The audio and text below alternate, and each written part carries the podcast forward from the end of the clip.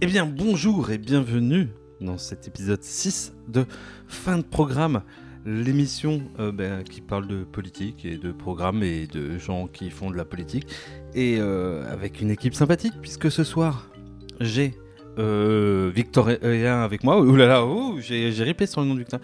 J'ai eu un hési- moment d'hésitation. S'appelle-t-il bien Victorien? Vient-il bien de Chalon-sur-Saône? Est-il bien en matière d'histoire? Mais oui, c'est lui. Salut Victorien. Bonsoir à tous, bonsoir à toutes, et oui, je viens de Chalon, et oui, je suis toujours en master d'histoire. Waouh Ça fait combien d'années maintenant? On dit rien. J'ai eu ma licence, j'ai un bac plus 3. puisque Victorien a 45 ans, comme vous l'avez deviné. Et avec moi, j'ai euh, Marie-Lucille. Marie-Lucille, j'aurais pu euh, essayer de trouver euh, comme Victorien des adjectifs, mais je n'ai pas ripé sur ton nom, parce que mine de rien, en fait, je te connais bien, donc euh, bon, je ne pouvais pas te euh, confondre avec quelqu'un d'autre. Comment ça va, Marie-Lucille? C'est gentil, ça va bien. Merci. C'est gentil de me reconnaître. Oui. Oh. Alors qu'on vit ensemble, vraiment, euh, bien joué. Tu n'as pas ripé sur mon prénom. Ah, bravo. Comme vous voyez, cet euh, sixième épisode s'annonce sur les chapeaux de roue. Eh bien, euh, on va se lancer tout de suite dans les actualités après ce petit jingle.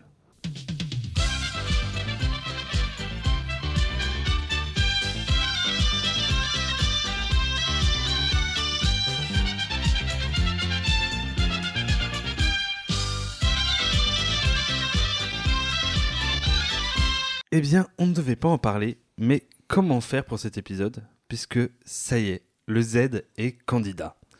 Cette annonce s'est faite réellement en trois temps.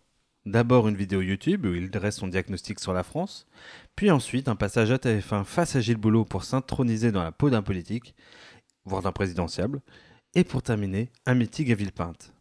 Et voilà que pour chacun des événements, on peut y accrocher une polémique.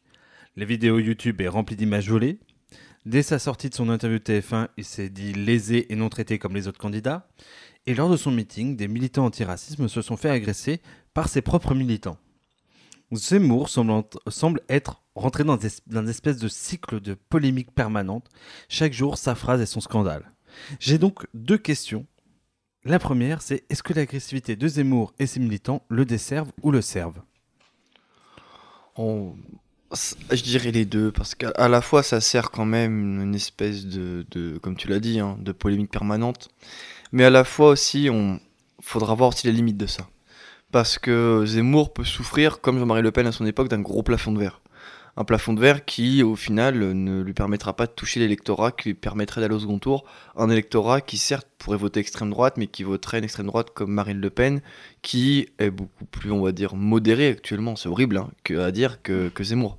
Donc, euh, à voir sur le long terme. Mais franchement, peut-être qu'on en reparlera tout à l'heure, notamment avec l'émission avec avec Bruno Le Maire. Mais Zemmour, sa polémique permanente peut l'empêcher d'être un vrai présidentiel pour le second tour. Marie-Lucille. Ouais, je suis du même avis. J'ai rien à ajouter. Euh, Est-ce que ça le dessert? Je pense que ça le dessert plus que ça le sert, euh, la violence, oui. Pourquoi? Là, tu t'es lancé, tu t'es engagé, Parce maintenant t'attends. Ce n'est pas. euh, Parce que la violence, c'est pas que bien. euh, ce n'est pas bien, effectivement. non, mais je pense qu'effectivement, il se coupe d'un certain électorat euh, qui n'a pas très envie, qui, qui aime quand même bien les règles et que quand même il faut respecter les lois de la République et que du coup, enfin en tout cas certaines, hein, parce que d'autres ça va, mais celle-là quand même ça fait, ça la fout mal sur les images quoi. Quand tu dis qu'ils aiment les règles, tu penses Ah, qu'ils aiment bien non, les bonnes mesures Non, non. Tu vas pas dire ils aiment les femmes parce que j'ai eu la blague Non, euh, déjà au travail cet après-midi. Non, tu vois. Et voilà, euh, je n'allais pas sur ce terrain. Euh, franchement, j'étais pas grossier. Tu vois, j'ai fait une blague sur les mesures, les règles, les centimètres, les décimètres. Tu vois, euh, calme. hein. Et euh, non, j'avais une question, euh, parce que là, ça me vient comme ça.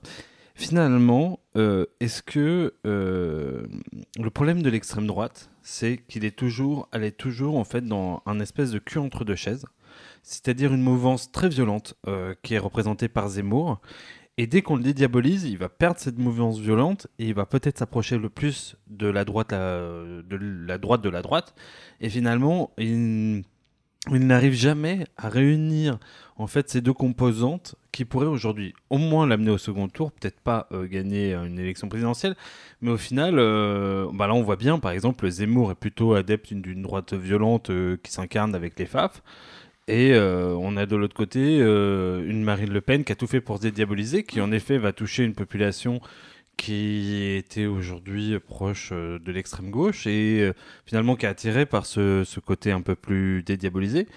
Et, mais aujourd'hui, elle perd forcément les, traditionnalistes et les proches de Zemmour. Après, ce qu'il faut se rappeler quand même, c'est que Le Pen n'a jamais, avant Zemmour, n'avait jamais perdu cette frange extrême.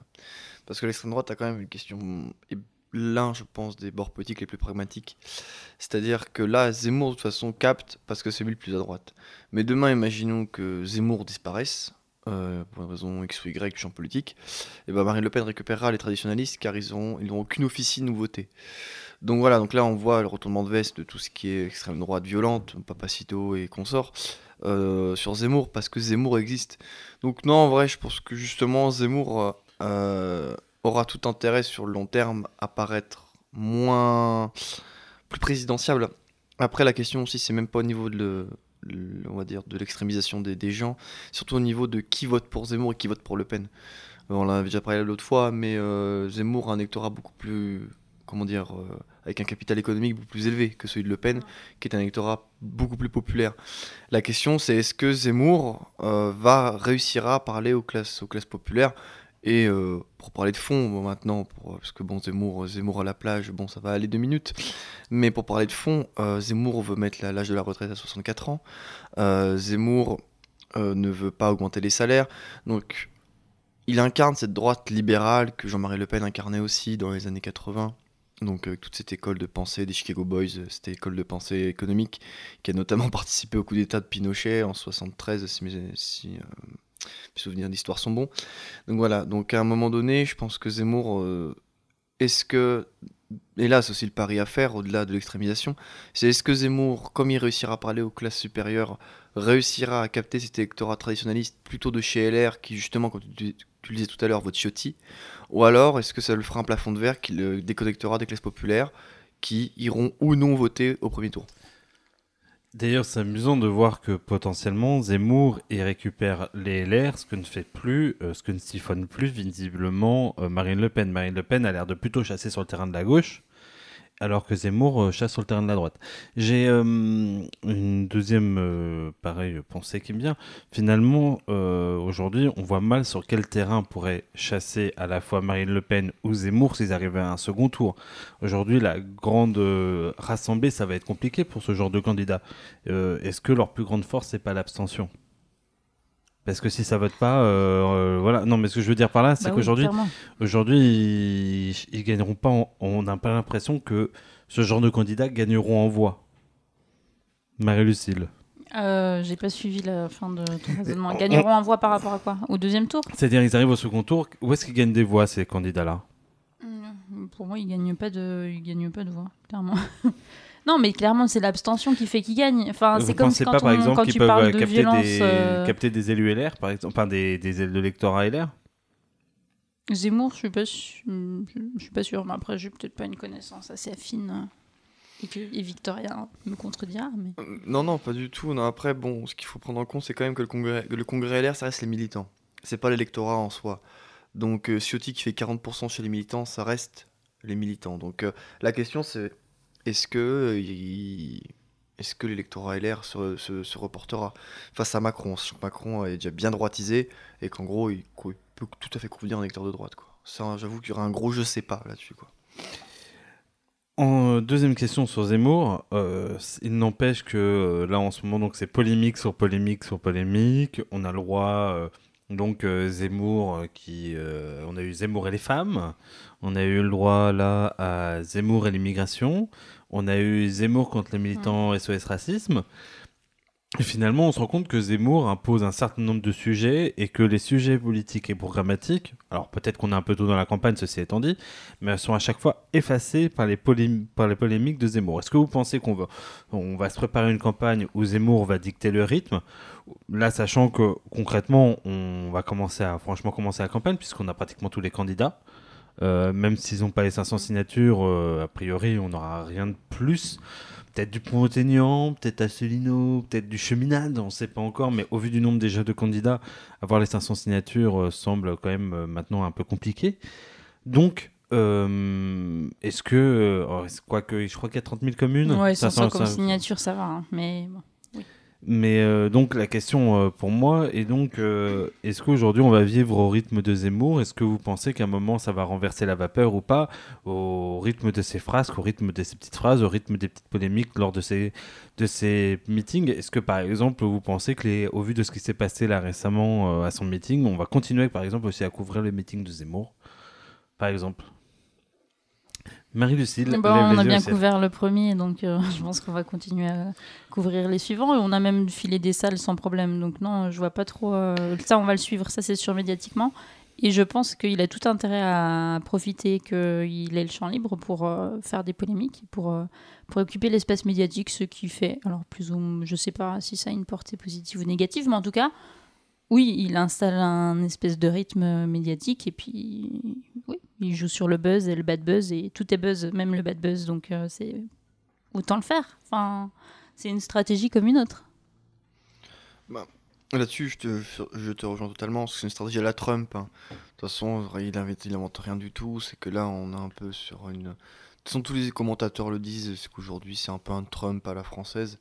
Alors après aussi, la question du rythme, c'est aussi, faut pas oublier que déjà, il y a les signatures à avoir, que beaucoup de candidats, de gros candidats galèrent à les avoir, hein, malgré tout, et que déjà, il faudra voir qui les aura. Après, il y a aussi le rythme qui lui serait imposé, c'est le rythme des, débats. Et là, on va voir, je pense, la nullité absolue.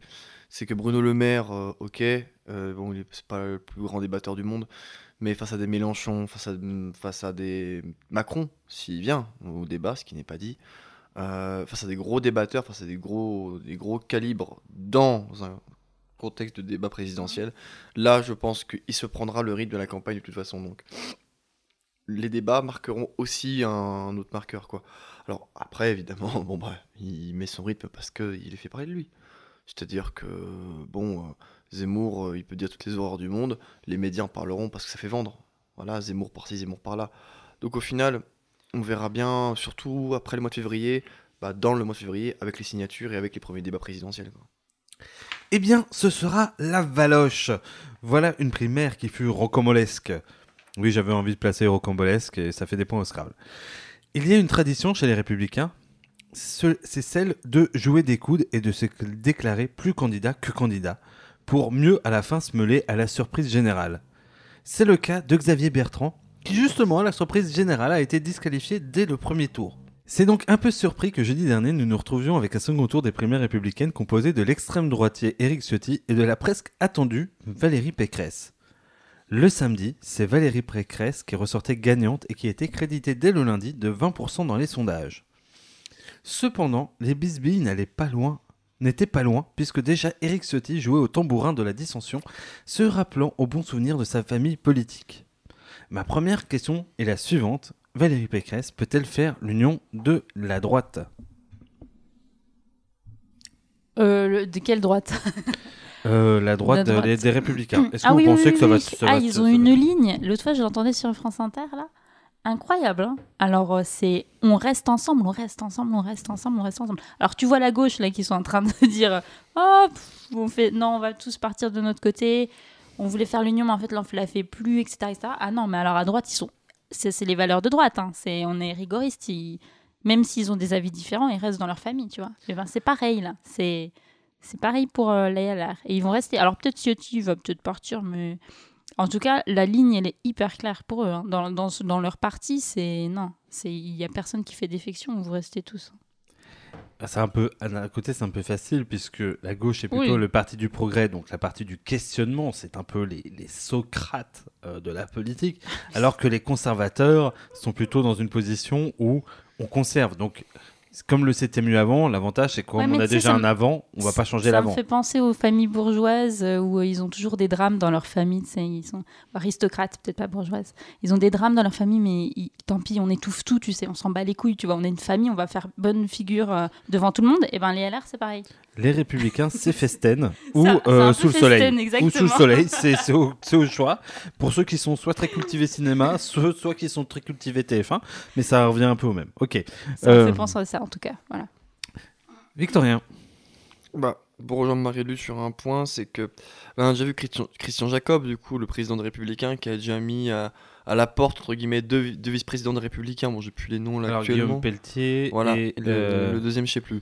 Mais deux présidents, de- deux vice-présidents pardon de républicains qui commençaient à dire qu'il fallait pas voter pour Pécresse, qu'il fallait euh, faire dissension. Voilà. Alors après, cette élection est quand même assez assez spéciale parce que en 2017, c'est vrai qu'ils sont tous restés de- derrière Fillon. Ça, c'est un, c'est vrai que c'est quelque chose qui de était aussi inattendu. hein. Euh, ils étaient- tout le monde était sûr que ce serait Juppé Tout à et fait, ouais. Fillon était très inattendu.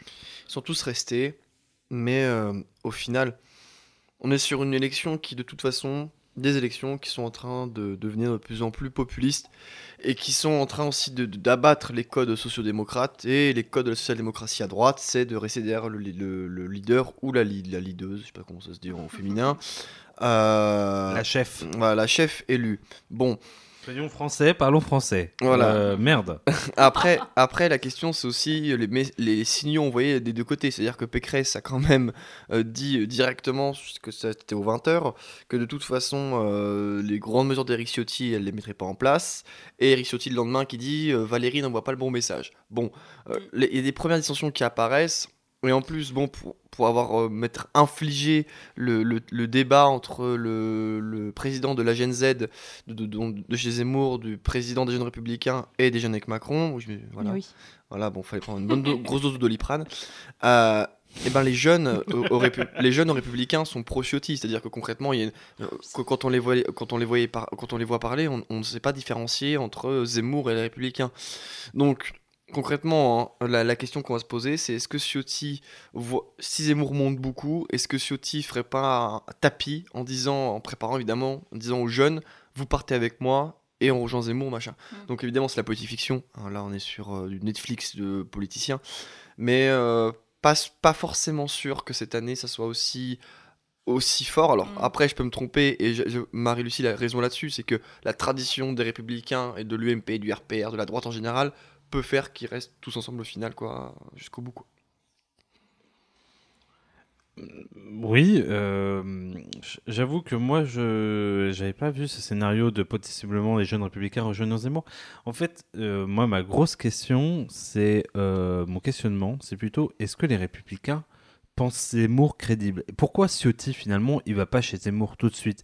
S'il pensait qu'il y avait une dynamique, etc. Aujourd'hui, mine de rien, euh, tout profiterait, euh, tout profite à Zemmour. Il est de la dynamique. Et là, d'un côté, on a une. euh, déjà, on a une Valérie, Pé- Valérie Pour- Pécresse. pourquoi Sandrine Rousseau, elle vient pas, les, les filles? Bah. ah, justement, pour, les raisons, pour la raison où qu'Éric Ciotti ne va pas. Ah, voilà. euh, euh, euh, je, pense, je, pense. Je pense pas. Enfin, ceci étant dit, pas tout à fait les mêmes raisons. Je, pe- je pense que par exemple, Ciotti se dit qu'il a moins à gagner avec Zemmour. Et euh, en même temps, Pécresse, elle a mis tout le monde au pas. hein. Je trouve que, mine de rien, en à peine une semaine, euh, il n'y a plus personne qui moufte. Et elle semble assez sûre de ses choix. Et en effet, Victorien a souligné tout à l'heure, je pense, un- une réalité c'est qu'aujourd'hui, le vote des militants ne représente pas le vote euh, de, national. Et aujourd'hui, s'il y avait un second tour, visiblement, Macron-Pécresse, les sondages tendent à, tendent à montrer que euh, l'électorat ne vote. Je suis pas sûr qu'il voterait Pécresse, mais il voterait les changements. Et aujourd'hui, Pécresse gagnerait parce qu'il y aurait un dégagisme de Macron. Donc, c'est que elle est capable. Alors, et je pense euh, que là, ce n'est pas un vote entre guillemets euh, lié à l'abstention, parce qu'on est en fait, ce dont on ne parle pas et qu'on pourrait euh, entre guillemets euh, parler euh, peut-être dans les prochains mois, c'est que grosso modo, on est tous à peu près persuadés que le second tour sera un duel, sera un duel où celui qui entre guillemets sera moins victime de l'abstention gagnera, Euh, puisqu'on est à peu près sûr que toute la gauche, l'électorat de gauche, enfin je, je sais pas c'est votre avis, mais j'ai tendance à penser que tout l'électorat de gauche ne votera pas s'il n'y a pas de candidat de gauche. qu'il y aura une abstention très forte, beaucoup plus forte au second tour qu'au premier. D'autant plus si le vote est joué, c'est-à-dire que si on a en plus de ça un Macron-Pécresse, c'est pratiquement, euh, les gens se diront qu'il n'y a vraiment pas d'enjeu. Alors que si on a un Macron-Le Pen ou un Macron-Zemmour, peut-être qu'ils iront, ils iront plus se déplacer.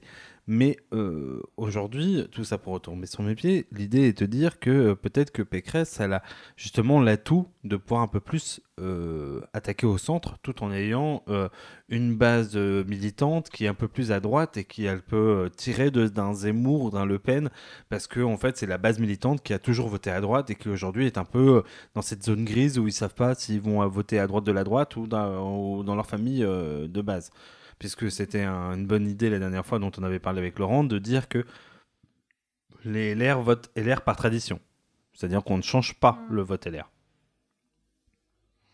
Est-ce que. Euh, non, euh, ah. j'ai longuement parlé seul. oui, non, mais c'est bien, c'est des bonnes analyses. Après, la, la, en fait, le truc, c'est que tout partira en, en février. C'est-à-dire que là, je pense qu'aussi. Euh, les pions se placent. Comme l'a dit euh, Marie-Lucille, on a les primaires qui sont installées. Est-ce que tu veux dire qu'on n'aurait pas dû commencer ce podcast dès septembre et commencer plutôt en février? C'est ça que tu es en train de me dire?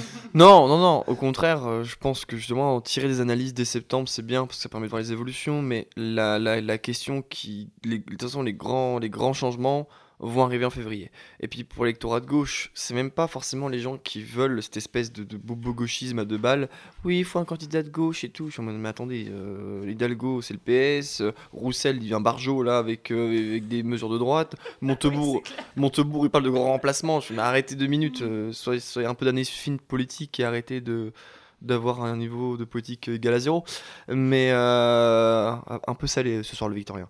Mais, euh, mais, mais, de Guérande.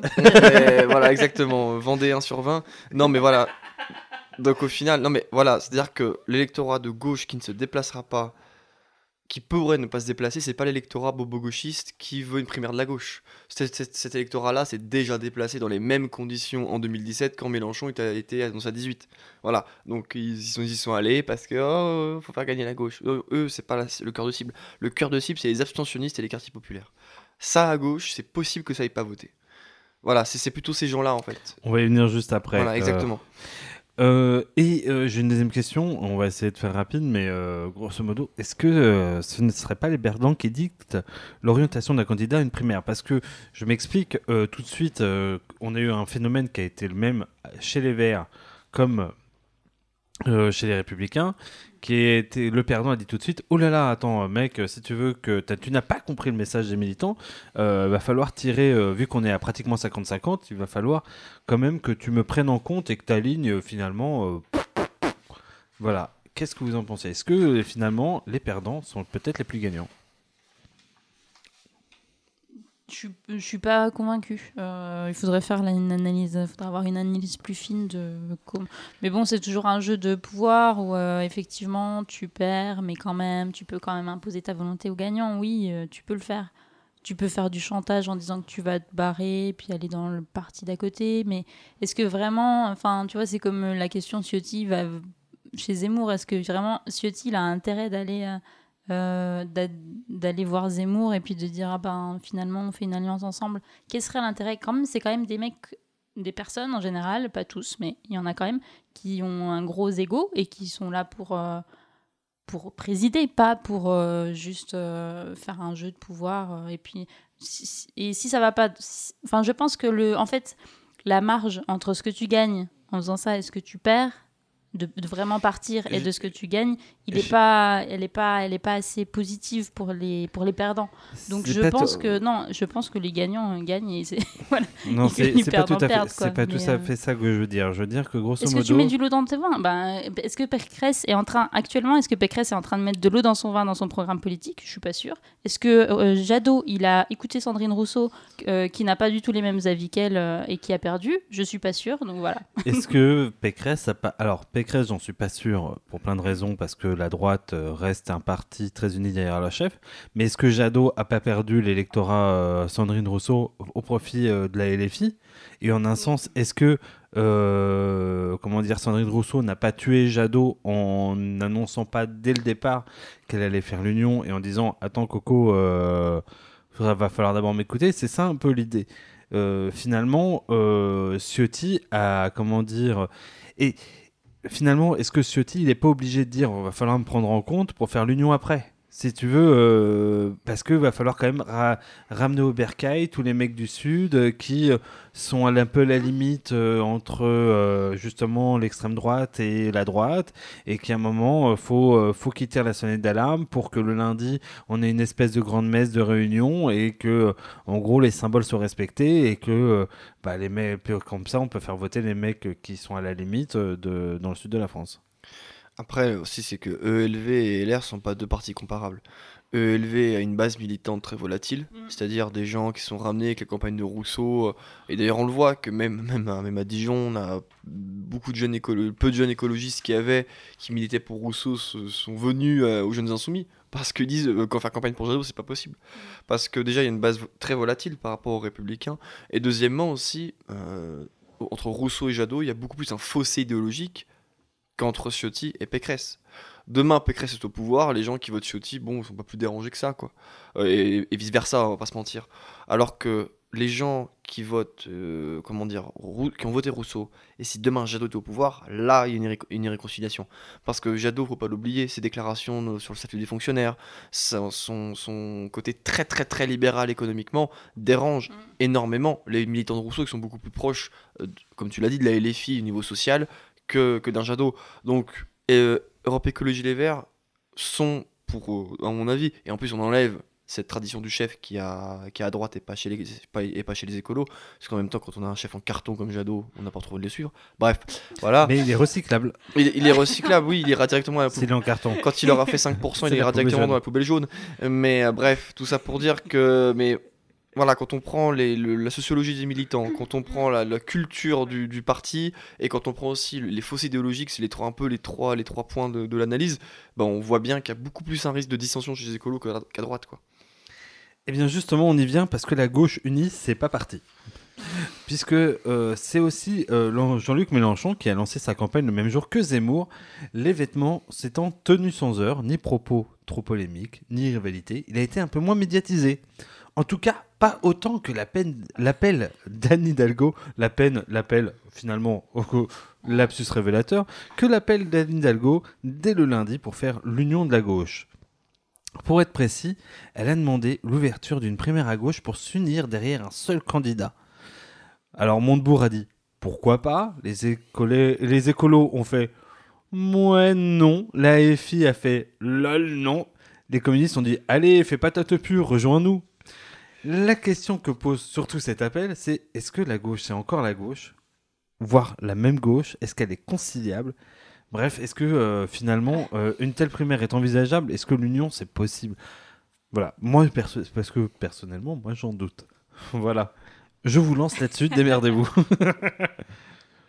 Est-ce que l'union est euh, souhaitable déjà? Je pense que oui. Est-ce que c'est possible? Je pense que non, parce qu'en fait, c'est pas. Enfin, les idéologies sont trop différentes. C'est peu. Est-ce que Hidalgo c'est pas déjà Macron? euh, Ben oui, c'est bien le problème. est-ce que la gauche, est-ce que le PS est de gauche déjà? Non. Et il y a déjà un peu de tristesse. On sent qu'il y a de la tristesse euh, chez Marie-Lucille. Bah oui, parce que si tu, tu, ça va être quand même très compliqué. De gagner cette élection euh, à gauche de la gauche, euh, enfin dans la gauche en tout cas, euh, sans, union, sans union. Mais bon, idéologiquement et au niveau des idées, c'est quand même très, très différent, trop différent. Victorien, oh Victorien sourit. Là, on sent que on va se lâcher. Allez, c'est parti, Victorien. 3, 2, 1, partez. Let's go. déjà, analysons les plusieurs candidats de gauche. déjà, déjà, analysons. Petit 1, petit 2, petit 3. Exactement, voilà. Mais bon, Anne Hidalgo, maire de Paris, euh, vu comme la Parigo, tête de veau parisien, tête de chien partout en France. Mais c'est bête à dire. Déjà, ça, mettre la maire de Paris avec la réputation qu'a Hidalgo. tellement d'accord. Quand on voit que la LFI, en 2017, les 600 000 voix qui lui manquent, c'est dans les campagnes, mais jamais tu t'allies avec ça en fait. Donc déjà, rien que là, il y a un problème. Et deuxièmement, sur le point, sur le, le- la ligne politique, bon bah c'est le PS hollandais, le PS hollandais qui a, qui a fait la même politique sécuritaire que, que Macron. De François Hollande, je viens de capter, pas Oui, néerlandais. de- pas des Pas Pays-Bas. néerlandais. Voilà, pas des Pays-Bas, de, de- de- de- du, du François. Euh, la même, une politique d'immigration ultra-droitière, une politique antisociale. Bon, bref, le PS, on enlève. On, va on continue. Arnaud Montebourg, Arnaud Montebourg qui fait 1%, euh, qui nous balance des dingueries sur le grand remplacement, disant que le grand remplacement est basé sur des faits, parce qu'Arnaud Montebourg, n'ayant pas de ligne politique, Ah, mais j'ai loupé des épisodes. hein. il, il essaye, il essaye de draguer un petit peu l'électorat euh, pseudo-national. Bon, bah écoute, ils vont voter Zemmour, les gens comme ça. Donc voilà. Donc Montebourg, on enlève. Euh, ça va vite, hein. Roussel, parti communiste, bon. à part la fête de l'UMA avec les mecs en Sarwell, il y a personne qui vote pour lui. Donc au final, bon bah voilà. Et puis surtout qu'avec, euh, pour parler plus politique pour euh, moins dans la blague, euh, ces déclarations quand même sur les peines planchées pour, pour, on va dire, au niveau de la justice, c'est quand même très compliqué. C'est des mesures qui sont portées par la droite depuis des années et qui a une vision de la justice extrêmement bizarre parce que mettre des, des peines planchées, ça veut dire que ça enlève aussi du pouvoir au juge. C'est-à-dire que l'exécutif, à travers le pouvoir législatif, met, dirait au juge bon, tu mets minimum ça, sinon bah, de toute façon c'est pas légal. Donc ça, c'est quand même un, un gros souci les peines planchées. Donc là-dessus, j'ai tendance à dire, pour un peu taquiner, que c'est un peu anti-républicain. Bref, donc on enlève Roussel.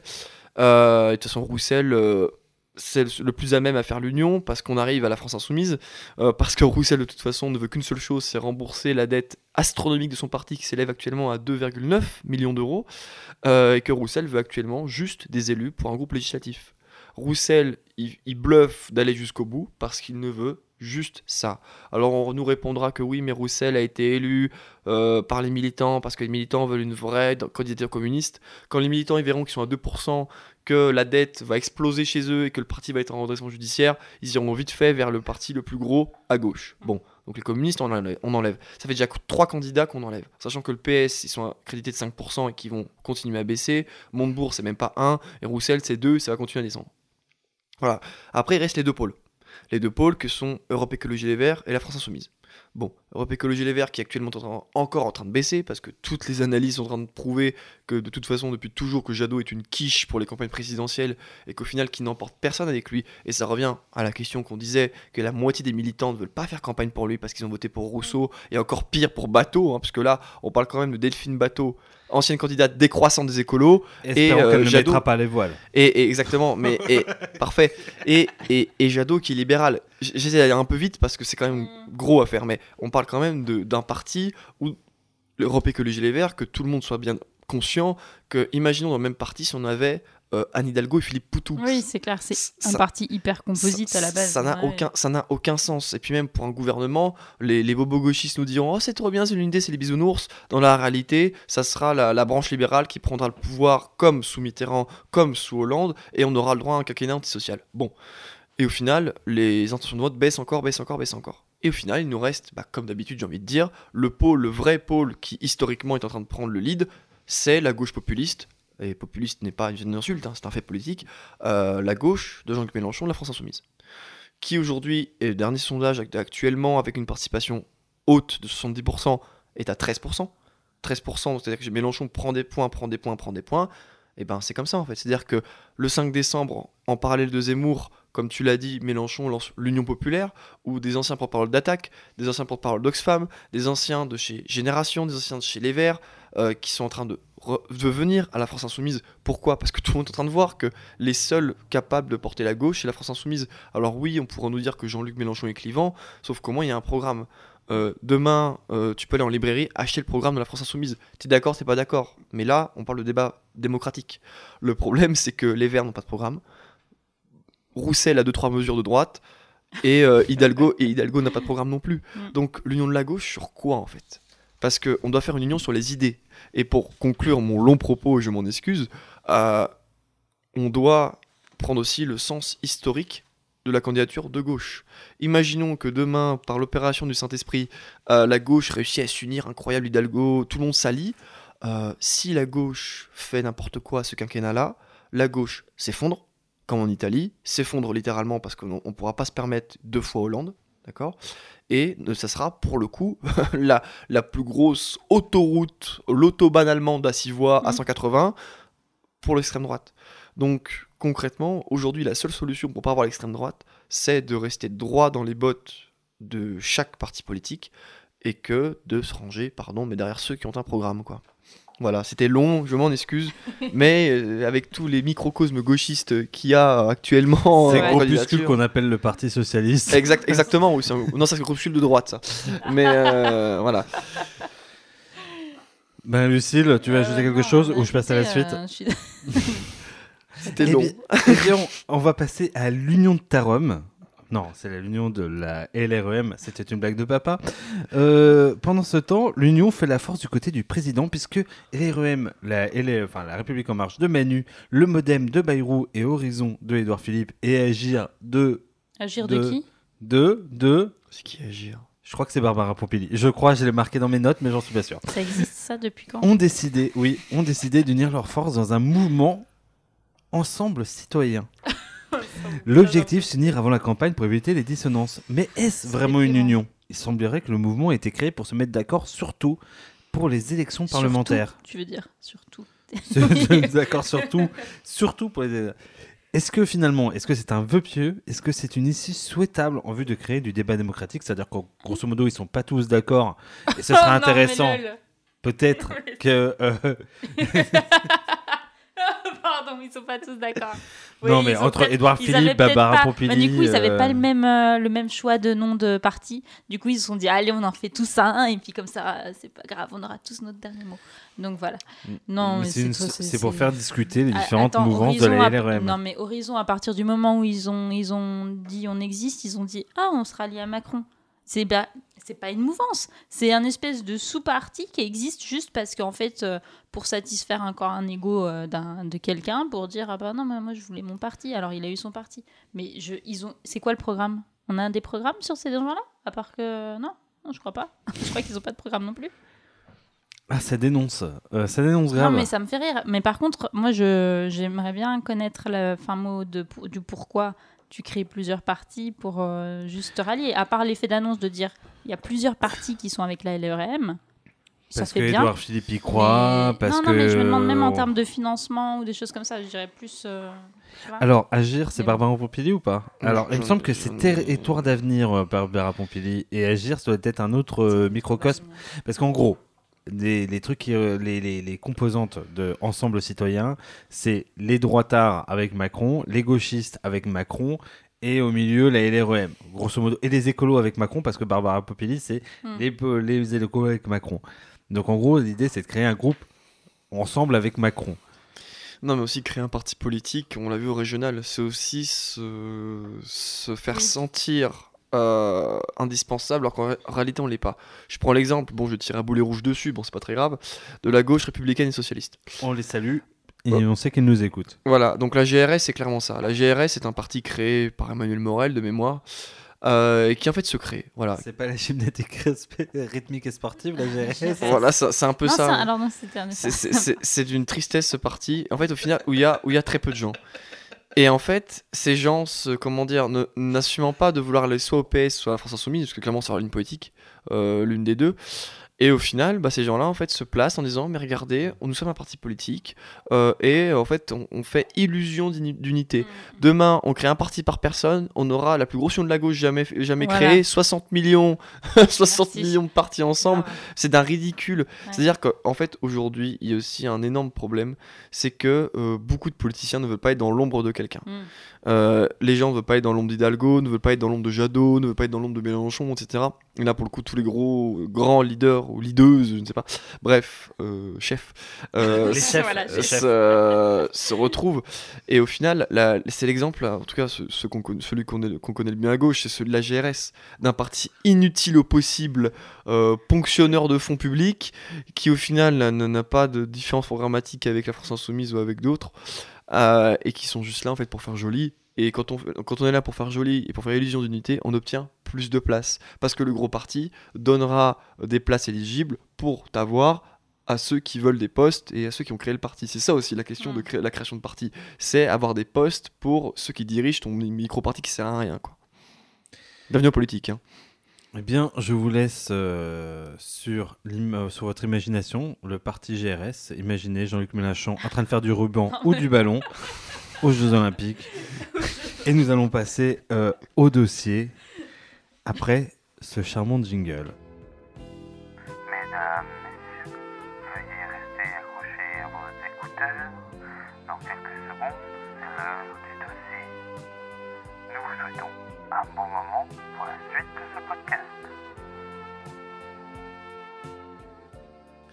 Eh bien, pour commencer ce dossier, je vais vous raconter une courte histoire.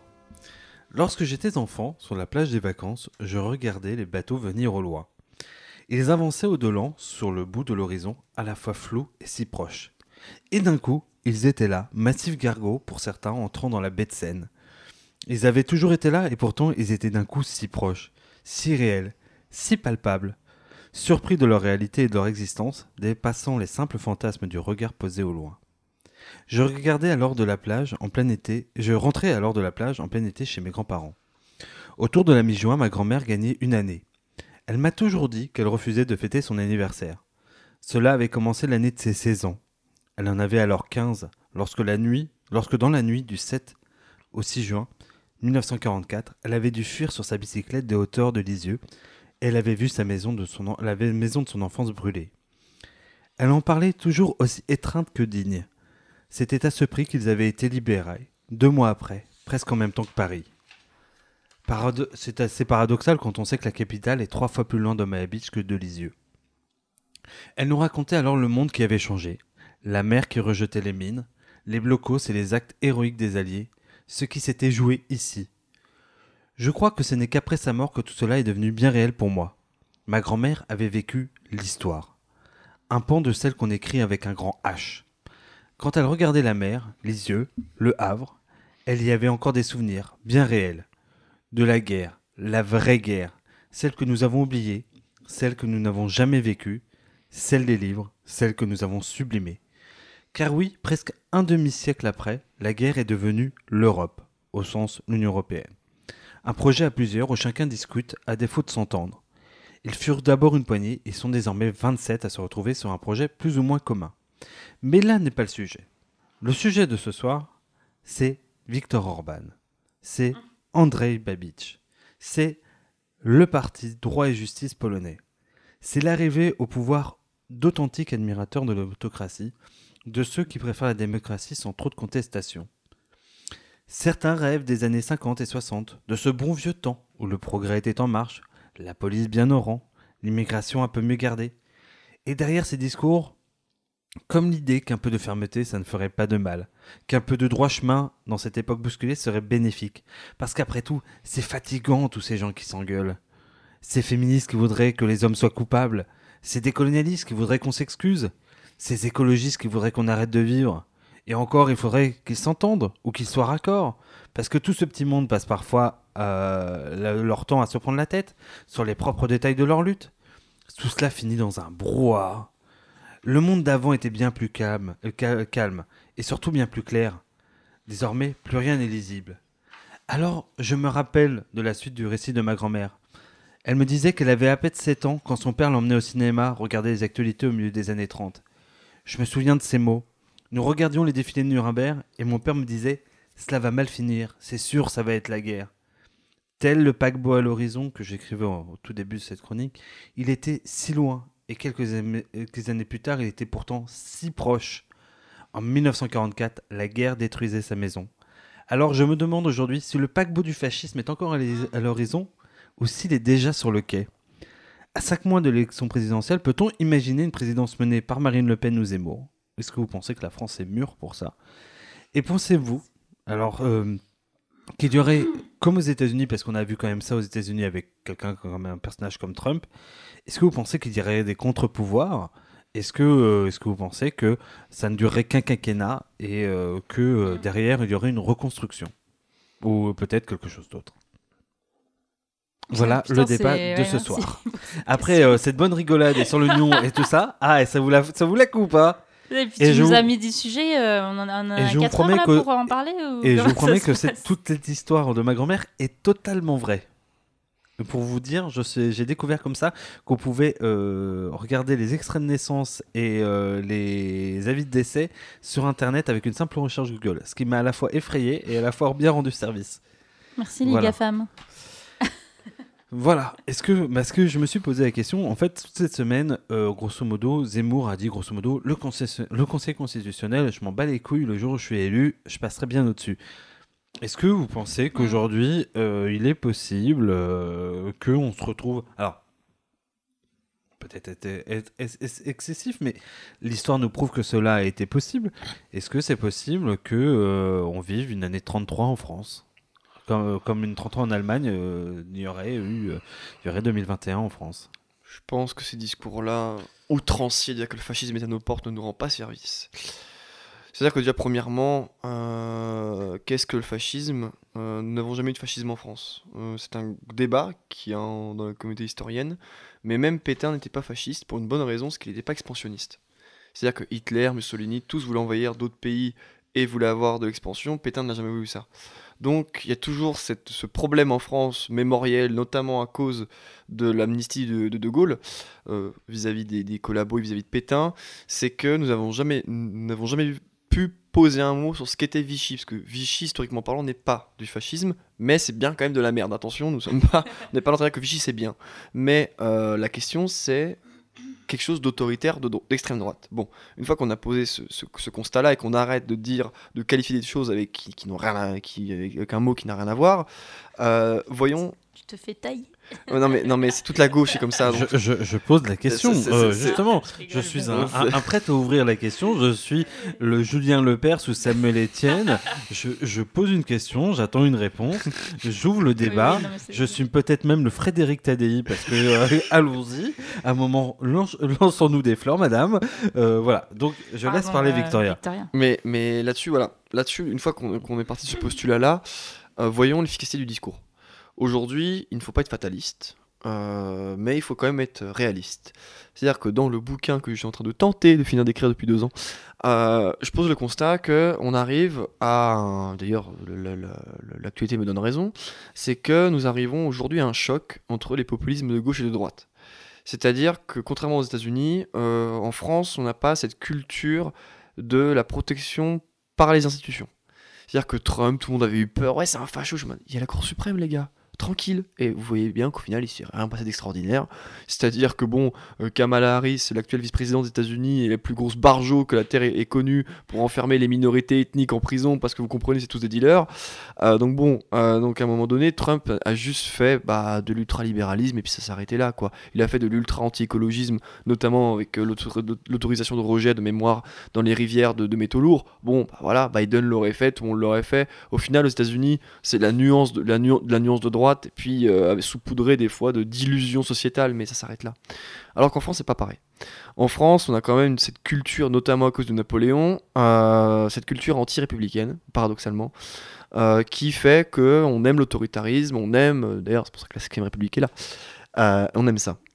Du coup, avec ce choc entre les populismes de gauche et de droite, j'arrive à ta question, est-ce qu'on vivra à 33 Je pense qu'on vivra autre chose qui ne sera pas comparable à 33. Parce que on a quand même un, Zemmour qui, déjà premièrement, n'est pas, n'est pas Hitler, hein, et en enlevant tout le péjoratif, il n'a pas l'étoffe, il n'a pas le charisme, et la France n'est pas autant dans la mouise que l'Allemagne euh, après la crise de 29.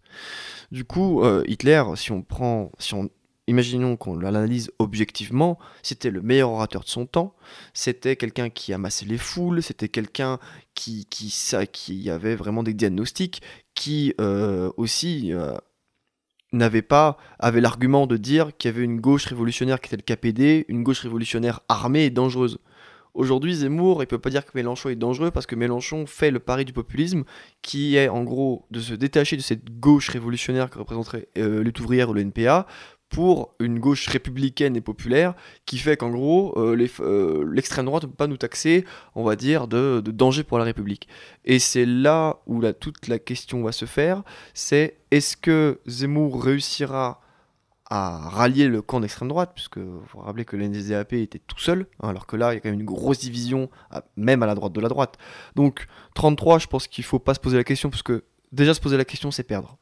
Se poser la question de Ah, est-ce qu'on vivra à 33 Non, on ne vivra pas à 33. Il y aura une mobilisation populaire pour faire reculer Zemmour. Et je pense aussi, je, prends le pari aussi que Zemmour n'est pas assez bon pour arriver au pouvoir, n'est pas assez bon aussi pour, si jamais il y arrive, pour le garder et pour être assez, euh, assez énervé. En revanche, on pourra vivre, pourquoi pas, une nuit, de cristal avec des, des gens d'extrême droite complètement barjots, complètement, euh, complètement euh, désinhibés. Là, par contre, on pourra la vivre. Mais une année 33 en entière qui aboutirait sur du fascisme, pas forcément sûr au stade actuel. Quoi. Désolé pour l'analyse historique euh, développée. Euh, non, mais du coup, c'est cool parce que moi, j'étais plus partie sur une analyse en termes de droit constitutionnel, même Let's go. si je connais pas la, la Constitution par cœur. Mais euh, au cas, au cas, dans le cas euh, où euh, il arrive en tête euh, et qu'il devient président, moi, ce qui me pose question, c'est est-ce qu'il est, il est en capacité de mettre à sac l'état de droit? Et je sais pas pour être rassurante ou pas, mais il y a quand même plusieurs garde-fous qui font que il ne pourra pas le faire, ou alors il le fera au risque de perdre son poste de président, et notamment euh, ben, les chambres, le Sénat, le Sénat et le Parlement, ce qui voudrait dire qu'il faudrait qu'il ait quand même des grosses majorités dans les chambres, euh, dans les deux parlements, ce qui n'est pas dit, à mon avis. Enfin, parce qu'il peut, il peut très bien gagner la, présidentielle, mais pas être en tête euh, des, du, du- du de l'Assemblée parlementaire et du Sénat, et ça m'étonnerait qu'il le soit d'ailleurs. Donc il y aura toujours des, des, voilà, il y aura toujours une balance des pouvoirs qui se fera. Après, ça ne veut pas dire qu'il va bien nous faire chier et que potentiellement il peut pas jouer sur euh, l'intérieur, sur euh, la police, sur euh, voilà, sur un certain nombre de choses. Mais de là à vraiment avoir l'ensemble des trois pouvoirs concentrés entre ses mains et de mettre des des lois anticonstitutionnelles, qui, enfin en tout cas qui dépassent la Constitution et qui vont plus loin, euh, ou, ou même de se, de, se, de se rendre éligible à vie, allons-y gaiement, il y a quand même un nombre de garde-fous euh, assez important. Pour rebondir sur ce que dit Marie-Lucille, donc on va faire un peu de droit, c'est bien, euh, parce que le droit est très sous-côté. Bref, tout ça pour dire aussi que le Conseil constitutionnel, c'est comme si on le prenait aujourd'hui comme le plus grand garde-fou de la planète. Euh, je rappelle que Laurent Fabius est président du Conseil constitutionnel, d'accord? Donc voilà. Et puis aussi, prenons l'exemple actuel. Que moi, personnellement, C'est- oui. Personnel- personnellement, avant le, avant le pass sanitaire, j'étais persuadé qu'il passerait jamais parce que le pass sanitaire ne respecte pas le principe constitutionnel Mm. d'égalité. Euh, or, le Conseil constitutionnel a fait passer le pass sanitaire. Donc à partir de là, euh, c'est à partir de là que j'ai arrêté de croire en ça. Zemmour, il fait un effet d'annonce pour justement pour dire à tous les dégoûtés, c'est encore une fois du populisme, regardez les élites juridiques, les élites machin, mais en vrai le Conseil constitutionnel ne sert plus à rien. C'est-à-dire que aujourd'hui, d'ailleurs, euh, le, le, pass sanitaire aujourd'hui crée un précédent parce que euh, je ne sais pas qu'est-ce que ça vaut en termes de jurisprudence, mais demain tu peux casser le principe d'égalité, ton avocat peut dire mais regardez le, le pass sanitaire c'est anti, anti-principe d'égalité et pourtant vous les fait passer. Donc au final voilà. Et après dans la Constitution il y a quand même bon, bon, pas mal de choses. Euh, comme l'a dit Marie-Lucille, euh, l'enjeu sera les législatives. Euh, après, si Zemmour, il, est, il a assez de députés, ce que j'en doute, je te rejoins là-dessus. Euh, S'il a assez de députés, imaginons, il y a quand même l'article 6 avec les pleins pouvoirs, l'article Oui, voilà, c'est ça. L- L'article 44, l'article 44 qui fait euh, cesser les débats pour le vote tout de suite et le fameux 49. 49.3. Voilà. Ah oui. Donc au final, euh, on a peur de, du fascisme, etc. Mais j'ai envie de dire, avec déjà la monarchie présidentielle actuelle, avec les législatives qui ont été remis derrière le- l'é- l'élection présidentielle, avec les 49-3 successifs, bah pardon, en fait, on a déjà un des présidents de la République qui sont passés au-dessus de l'état de droit. Euh, et le Conseil constitutionnel aussi, avec le pass sanitaire. Donc au final, non, on n'aura rien de nouveau sous le soleil. Et c'est pour ça que le discours qu'on tient depuis des années à dire que de toute façon, Hollande, Macron, c'est l'extrême droite, elle, est prouvée par le droit. Et merci Marie-Lucille d'ailleurs d'avoir introduit cette réflexion sur le droit, parce que ça prouve que Macron est d'extrême droite, et que de toute façon, bah, au, niveau, au niveau purement juridique. Eh bien, sur cette note euh, teintée de positif, euh, Après, non, mais après, par contre, ce qui va poser problème, enfin, euh, moi, je suis un plus pessimiste que toi par rapport aux conclusions. J'ai les mêmes conclusions que toi, sauf que je pense que ça va être pire si on a un Zemmour et que au niveau du droit, ça va être encore, qui va encore tirer, plus tirer sur la corde qu'un Macron, mais qu'en plus de ça, il va y avoir un contexte euh, sociétal et international.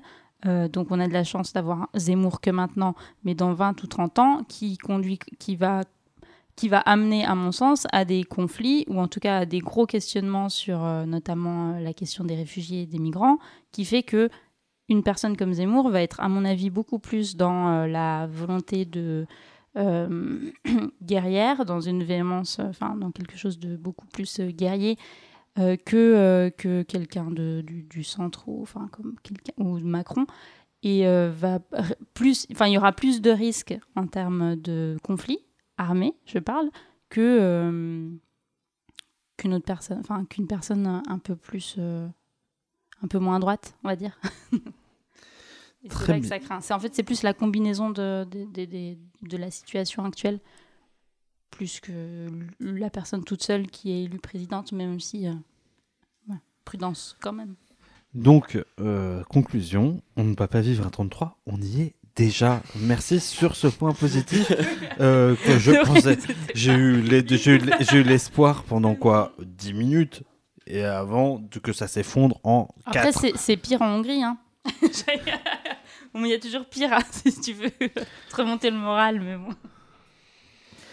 Sur ces belles paroles, nous allons nous lancer dans les petites phrases après ce début de jingle magnifique de Petit Train.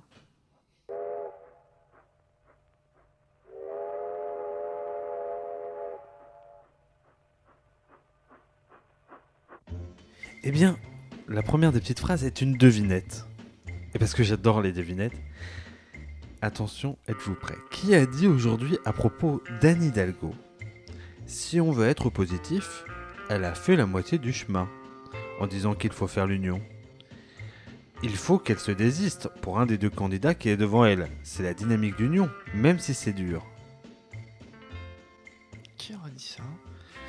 Oh, je, vous la, je vous la répète, si on veut être positif, elle a fait la moitié du chemin en disant qu'il faut faire l'union.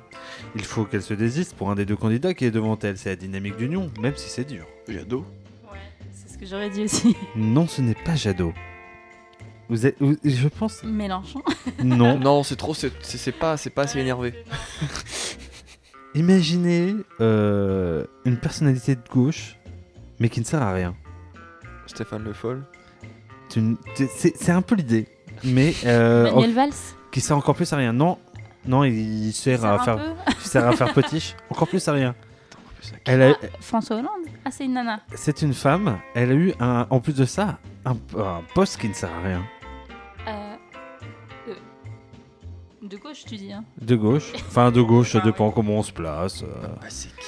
Si, si, elle est au PS. Elle était au PS. Vous l'avez pas? Je suis un peu déçu.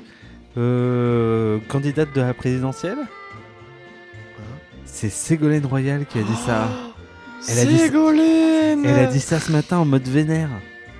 Bah alors, qu'est-ce qui se passe Bah, Qu'est-ce qu'il y a, Ségolène Bah alors On est plus dans l'art- on est plus dans l'article là, parce que là, elle était je sais pas quoi. Et- et- elle a dit- elle a dit ambassadrice. euh, Et alors des pandas là, ouais, mais. Et donc, et donc elle a dit très clairement, euh, pour être précis dans la citation, elle a même cité nommément Jadot et Mélenchon en disant faut mieux rallier mais Jadot et Mélenchon. euh, Quoi Mais qu'est-ce Et ça m'a un peu surpris.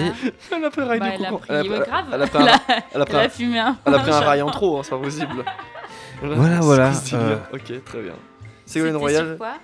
C'était, euh, bah, vous chercherez, Oui, j'ai fait une recherche Google, j'ai vu ça comme ça, ça m'a plu. Bonjour, c'est Ségolène Royal. Excellent. Bon, alors, pendant qu'Hidalgo proposait une primaire de la gauche, Jean-Luc Mélenchon, lui, était en train de dîner. Hier, j'ai mangé mes spaghettis jusqu'au bout. Je n'allais pas interrompre mon repas. Doit-on en déduire que les affaires du PS, Jean-Luc s'en paye une bonne tranche? Oh, elle est bonne. Non mais ça c'est excellent. Ceci étant dit, c'était, j'adore, j'adore ce genre de répartie de Jean-Luc Mélenchon. Je vais pas vous mentir, ça fait, il a, ça fait deux trois fois qu'il en fait des comme ça, genre en mode. Et lui, c'est lui ou comment il s'appelle déjà? Euh, Corbière, il est assez, il est assez, euh, comment dire, coutumier du fait. C'est le petit clown Corbière. Il est rigolo. Mais ouais. Non, mais c'est ça. C'est-à-dire que bon. pff, Anne Hidalgo qui fait une demande, une demande d'union, alors qu'au final, ça fait des années qu'elle envoie euh, pour être poli, euh, sur les écolos, la France Insoumise, tout le monde. Et maintenant qu'elle revient comme une fleur, bon bah écoute, Mm. euh, va, va faire 4%, sans pas rembourser. Et puis laisse-nous tranquille. Bien. Dupont-Aignan, Dupont-Nian-Nian comme on l'appelle, euh, Dupont 2%, du- Dupont tout ce que vous voulez. Euh, Dupont-Aignan donc aurait déclaré cette année Je suis fort chez les gens qui sont à la limite du vote. Au final, est-ce que c'est pas rassurant cette affaire-là J'adore cette expression de... Alors sachez tellement que rhétorique à la limite du vote. J'étais à la limite de voter du de, Panthéon. de ceux qui pensent qu'ils vont pas aller voter, je, je suis, je suis bon là. On va faire des sondages, on va dire si, si vous n'allez pas voter, vous vous n'irez pas voter qui Tu vois? Chez il est à abs- 70%, il est, il est au max. Je suis très haut chez les abstentionnistes. Non, mais c'est- quand même triste. Bon, le mec, fait combien? Il fait 2% parce qu'il a plus d'espace politique. Il fait 2%. Bon, bah voilà, il est là. euh, il, a, il a perdu les trois quarts de ses militants quand il a voulu rallier Le Pen pour, parce qu'il a pas fait 5%. Bon, bah. Ouais, bref, allez. euh, re- bon, Au revoir, bye bye. Oh non mais déjà bye bye comme dirait c'est qui c'était quoi bye bye c'est c'est Squeezie je crois bref donc euh, du coup euh, bon c'est d'une tristesse absolue on dirait un peu le PS quoi. je pense qu'il devrait faire un, un, un cercle un cercle Des losers politiques, Un tu veux cercle dire de parole. un cercle des losers anonymes tu sais il y aurait il y aurait euh, il y aurait Val il y aurait Hamon il y aurait Hidalgo Dupont-Aignan il y aurait tout ça tu vois genre euh, Est-ce bref que Valls, il va revenir, il va dire euh, Oh, allez, il faut aller voter, mais euh, les filles, là, il faut se rallier comme Ségolène Roy. allez. plutôt mourir lui qui fasse ça non franchement lui Secrétaire au plan de Macron, hein, sincèrement, ça pourrait. hein. Ah, ou Macron. Ambass- ah, ambassadeur oui, de l'Arctique. Eh, rallier, toi, toi, qui, euh, toi, qui Macron. par- toi qui parlais de 33, lui je le verrais bien avec un joli brassard rouge. Non, faire la Gestapo, tu vois. Oh là là là. Allez, on y va. c'est est. parti, on y va. C'est la fin du podcast, c'est la fin, Ouais. c'est. euh, On dénonce. Eh bien, justement, c'est la fin de Ah. cet épisode, messieurs, dames. Alors tout à l'heure, j'ai dit épisode 6, mais je me demande si on n'est pas épisode 7. Je ne sais plus. Oh là là. Oh, On, je bo- suis- on bosse tellement, on fait tellement d'épisodes qu'on sait même plus à quel épisode on est. Ben, c'est pas totalement faux. Euh, mais en ce moment, j'ai mixé beaucoup de podcasts et à force, je ne sais plus où j'en suis. Je sais que sur un de mes podcasts, j'en suis à l'épisode 11, mais euh, fin de programme, euh, on va clarifier tout de suite euh, la, la situation. Programme, nous sommes à l'épisode 6. Si, si, je suis pas trop mauvais, nous sommes à l'épisode 6. Euh, C'était un, un épisode, euh, j'ai envie de dire, un peu baroque. euh. il y avait à la fois du rire, il y avait à la fois des larmes, il y avait à la fois du sérieux. C'était inattendu, mais toujours avec une équipe incroyable. C'était un plaisir d'être avec vous, je tiens à vous le dire ce soir. Voilà. Ouais, plaisir partagé. Qui vient avec moi. Yes, j'ai pas le choix, hein, mais. euh, Quel enfer. Euh, euh. Ah, mais là, on est... vous vous rendez compte quand même qu'on est même pas encore en 2022. Et c'est déjà la crise. Hein. Oh mon dieu, oh là là, on va s'amuser. Hein. Et dans deux semaines, c'est Noël. Hein. Ah putain. Ouais, et Mm. joyeuse Pâques. Hein. Mais euh, bon, bah, en tout cas, plaisir partagé, toujours intéressant. Et puis ça fait du bien aussi de pas avoir que de la- l'action-réaction. On parle deux Mm, minutes, on dit une polémique, et on met en, t'es, euh, comme un bingo, t'es insérant le mot arabe au Oui. milieu d'une réflexion. Donc voilà, donc euh, laissez-nous 5 étoiles sur iTunes. Alors oui, euh, vous, pouvez, vous, vous pouvez, vous pouvez Perds nous suivre nord, sur, euh. Vous pouvez nous suivre sur Comme d'excellentes euh, applications de podcast, à savoir Apple Podcast, euh, Spotify. Nous ne sommes pas sur Deezer parce que Deezer, on, on les aime. Pourquoi Non, on les aime bien, mais on- je sais pas. Ouf, Peu Non, parce que parce que non. Personne n'est sur Deezer. Euh, Euh, Vous pouvez nous suivre sur Podcast Addict. Vous pouvez nous mettre une note 5 étoiles. Vous pouvez parler de nous à vos amis. Vous pouvez aller liker notre page Facebook, euh, celle de Mauvais Genre en l'occurrence. Ou euh, nous suivre sur Twitter, sur euh, justement fin de programme. Euh, je crois qu'on est à FD. Oui, euh, alors euh, même si Victorien est complètement anti-Twitter, nous Moi sommes aussi, sur Twitter. J'aime pas ça. Euh, voilà. euh, Je suis quand même sur Twitter, mais ouais, je suis un peu schizophrène. Mais Twitter est un, ex- un incroyable euh, Non. réseau. Incroyable. Incroyable. Mais pour les podcasts, le plus important reste Spotify. Et n'hésitez pas à vous abonner, parce que plus nous avons d'abonnés, plus nous sommes mis en avant. hein. Donc partagez, partagez à vos amis, laissez un pouce. hein. Et aussi, n'hésitez pas à nous laisser dans vos recherches Spotify. Comme ça, vous nous avez toutes les deux semaines en première page. Voilà, C'est magnifique. c'est magnifique, c'est beau. On se Et quittera sur ce, c'est- cette super promo. Cet homme est libéral. Libéral. Je suis, auto, je suis, Même auto- pas, alors, c'est je ça, suis le- auto-entrepreneur, certes au chômage avec la fermeture du milieu de la nuit, mais je reste auto-entrepreneur, monsieur. Ah. Et ben voilà, le sens de la fête, le sens de se vendre. Merci Victorien, master en histoire. Ah ouais, et je ferai le nez. Eh bien, euh, Marie-Lucille, Victorien, je vais vous souhaiter une bonne journée ou une bonne soirée en fonction de l'heure où vous nous écouterez. Et on se dit à bientôt dans deux semaines, juste avant Noël. On va peut-être faire un truc juste avant Noël euh, la semaine prochaine. Histoire de faire un épisode de Noël, histoire de, mettre un peu de gaieté dans le cœur des gens. Voilà. Euh, on va souhaiter. Comme c'est je pense d'ailleurs que Pâques devrait s'appeler la pécresse ou tout. On pourrait penser des choses comme ça. Voilà. Bref, sur ce, plein de bisous. Bonne soirée, bonne journée. À bientôt. Allons-en.